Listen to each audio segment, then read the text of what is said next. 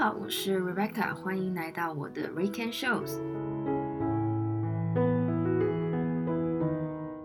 那么不管呢，大家在听这个节目的时候呢，是不是在这个 Weekend 呢，在这里都希望大家有个美好的周末。那么第一次在 Podcast 这个平台跟大家见面，其实也有点小小的紧张了。那么虽然呢，这是我第一次在 Podcast 这个平台上跟大家见面，但是我个人呢，其实之前也有几年这个广播的经验。那么虽然我现在工作其实跟广播是没有什么关系的，但是我个人呢，一直非常喜欢广播这个媒介。那么这呢，也是我为什么希望开始想要做一个 Podcast 的原因。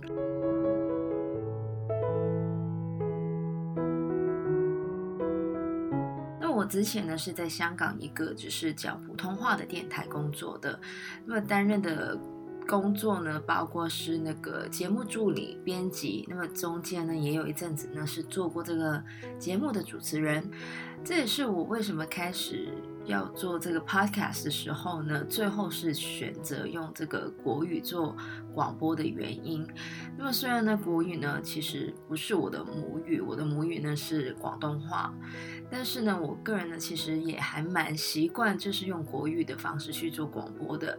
那么虽然有时候呢，我可能会有一点广东腔或者是英文会跑出来，那么这方面呢，也希望大家呢可以多多包涵。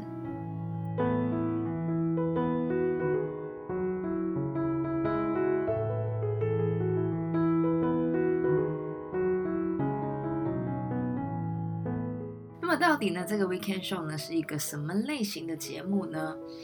老实说，其实我还没有想好。这样说好像好有一点不负责任。因为跟大家说一下，其实我在台湾念这个研究所的时候呢，我念的是新闻的研究。然后呢，我在做电台的时候呢，其实做的大部分都是娱乐相关的节目。虽然听起来可能。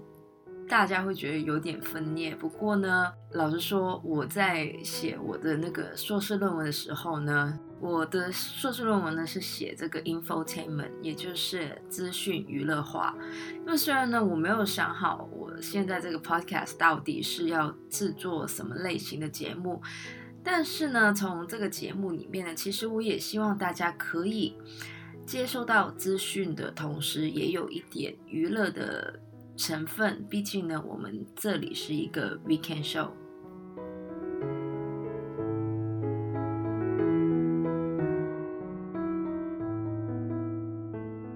那么说到新闻的部分呢，大家可能最近在 social media 的 news feed 里面呢，可能呢都会只看到一件事情，对的，就是这个有关于这个疫情，就是这个 COVID-19 的新闻。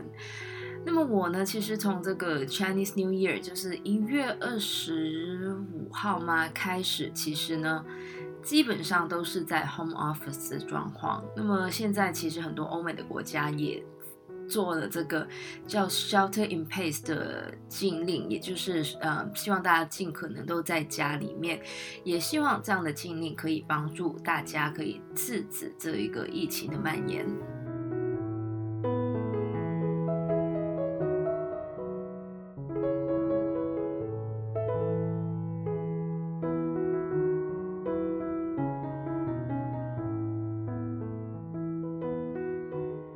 那么说起来呢，其实我已经差不多有两个月的时间的是 home office。一开始的时候呢，的确会有点不方便了，因为呢，在家里工作会有很多的 distraction，你会吃个零食啊，上网啊，或者是就是做一些有的没的。不过呢，到现在为止呢，其实已经经过了两三个礼拜之后呢。我的确有比较适应这个 home office 的状况。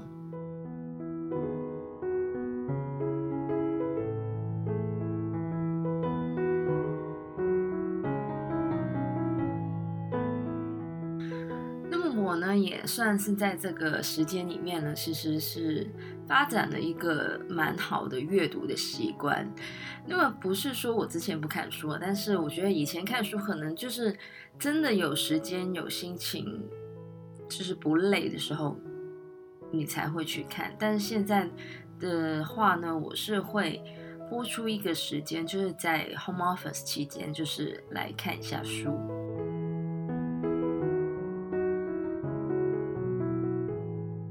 我在年初的时间呢，其实是进行了一趟的这个断舍离，因为是新年嘛，很多人都会断舍离一下。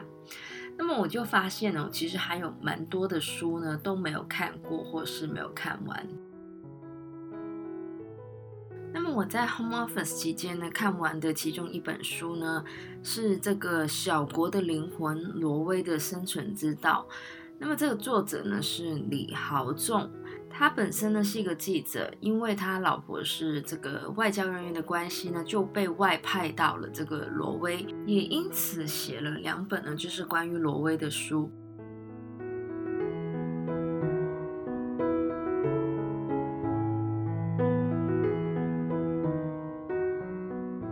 那么为什么我要买一本关于挪威的书呢？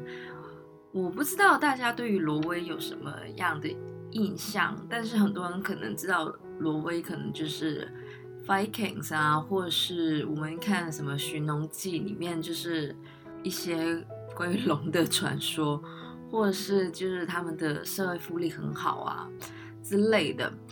那么我对于挪威呢，其实除了 Vikings 之外呢，就是他们在过去十年呢，经常是什么全球最适合。居住的国家排名第一位，或者是全世界最幸福的国家第一名之类的。那么到底呢，挪威是有什么样的特别，会让他们拿到这些 title 呢？这本书呢，其实是用一个比较历史的角度去看挪威这个国家。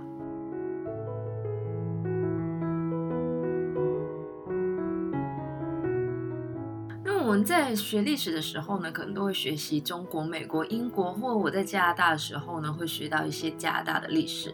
但是呢，可能比较少有其他国家的人会去了解挪威的历史。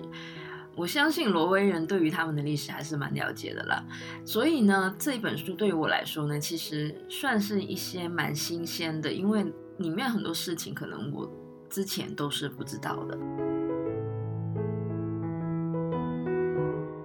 其实呢，挪威呢是在一九零五年的时候呢是独立的。那么独立之前呢，他们有近五百年的历史呢是被统治的。首先呢是被丹麦统治了大概四百多年的时间，之后呢是被瑞典统治。不过呢，因为这个被统治的历史呢，也造成了挪威的宪法呢比其他北欧国家更加的平等民主。甚至呢，后来的这个瑞典的宪法呢，也是学习了挪威。本来的宪法。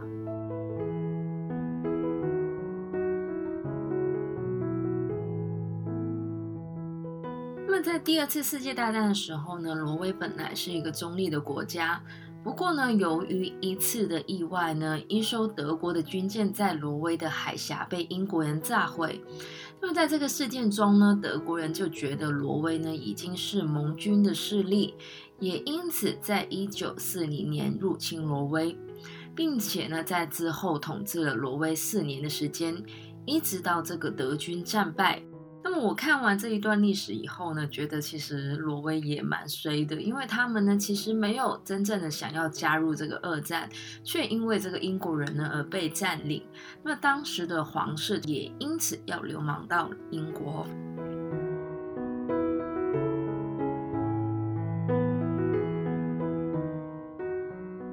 说到挪威为什么会变成这个联合国最适合居住的国家呢？这呢就要从一九七零年开始，因为呢挪威在这一年呢发现了北海的石油，也因为这样呢，挪威就从这个又冷又穷的北欧小国，咸鱼翻身的变成现在这么富庶的国家。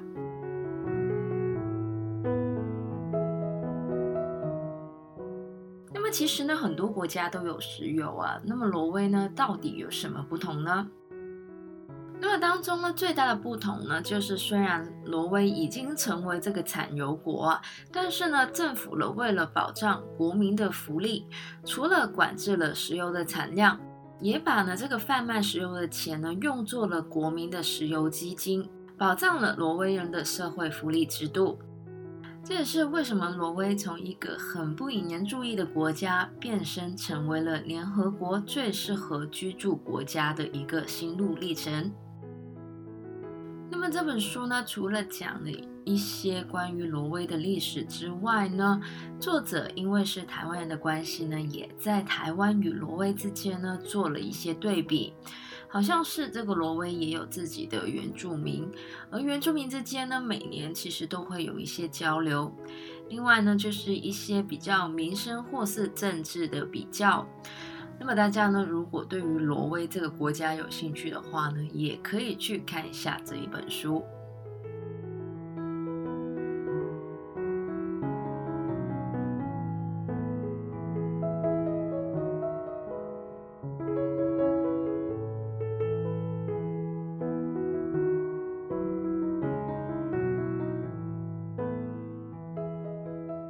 除了看书之外呢，我觉得 work from home 呢，或现在很多人都留在家里呢，有时候可能会觉得很压抑，尤其呢是现在的新闻可能都相对的比较 depressing。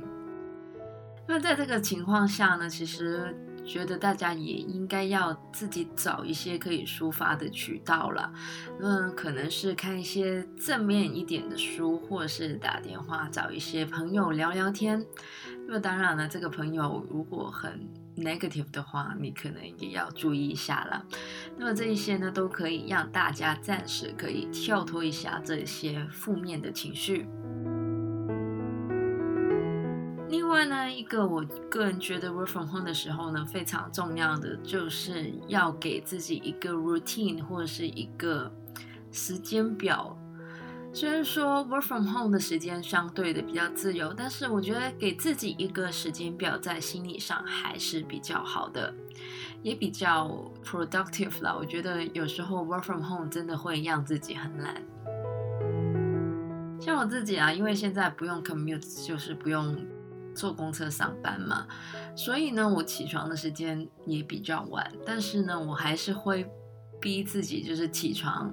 做运动、吃早餐，然后在九点的时候呢，就是平常上班的时间，就是 check 一下我工作的 email。那么吃午餐的时间呢，我也尽量就是让自己呢贴合平常自己上班午餐的时间。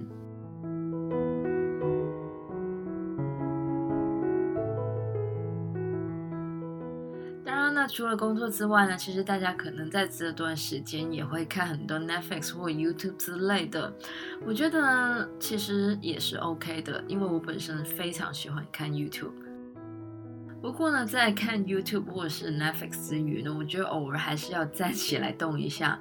像是在 YouTube 上面，其实也有很多不需要工具的影片呢，是教大家怎么在家里运动的，大家也可以参考一下。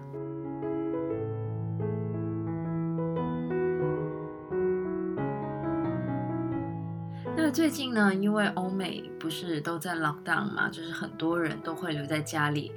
很多的歌手呢，其实有跟这个 Global Citizen 还有这个 WHO 呢合作呢，这个叫做 Hashtag Together at Home 的 campaign。很多歌手呢，像是这个 Coldplay 的 Chris Martin、John Legend、Charlie Puth、One Republic 之类的呢，都有参与，就是他们会在 YouTube 上面。